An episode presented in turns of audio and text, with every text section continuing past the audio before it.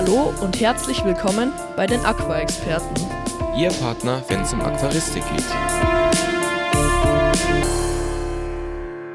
Und damit herzlich willkommen zu dieser Folge der Aqua-Experten, in der wir euch einmal die Einnebelmethode näher bringen wollen. Denn letzte Woche haben wir euch ja schon verschiedene wichtige Dinge zur Rotalge erzählt, denn die Einnebelmethode hilft eben speziell gegen die Rotalgen und lasst uns am besten nicht gleich Zeit verlieren und wir starten direkt mit Jakob. Die Einnebelmethode solltest du ergänzend benutzen und auch erst, wenn die natürlichen Bekämpfungsmöglichkeiten nicht geholfen haben.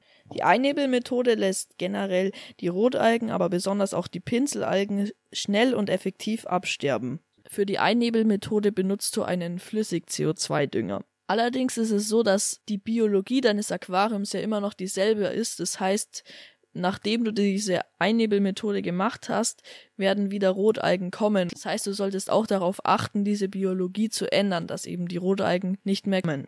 Was uns hier jetzt auch nochmal am Herzen liegt, ist, dass du diesen Flüssig-CO2-Dünger nur zum Bekämpfen von Algen benutzen solltest. Denn in Wirklichkeit ist es gar kein Dünger, sondern es ist Desinfektionsmittel. Das bedeutet, es tut auch deinem Aquarium nicht gut. Deswegen haben wir auch gesagt, dass ihr diese Einnebelmethode auch ganz zum Schluss machen solltet, wenn ihr die natürlichen Bekämpfungsmöglichkeiten schon ausprobiert habt, aber diese nicht funktioniert haben.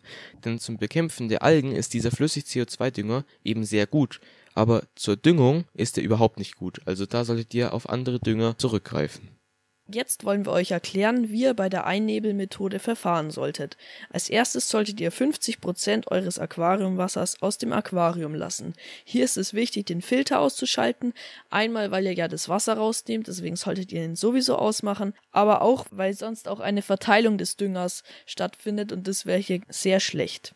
Danach solltest du mit einer Pipette 3 Milliliter direkt auf die Rotalgenstelle tröpfeln. Anschließend musst du 5 bis 10 Minuten das Ganze einwirken lassen und danach kannst du den Wasserwechsel fertig machen, also das Wasser wieder auffüllen.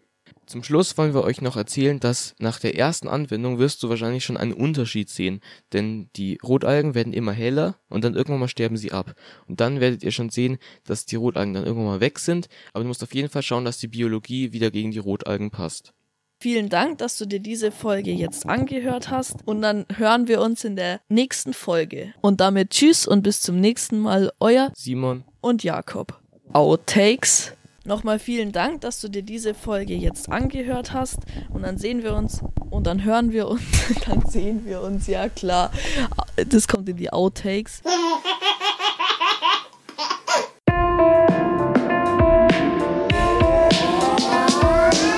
Vielen Dank, dass du dir diese Podcast-Folge bis zum Ende angehört hast. Wir würden uns freuen, wenn du uns abonnierst.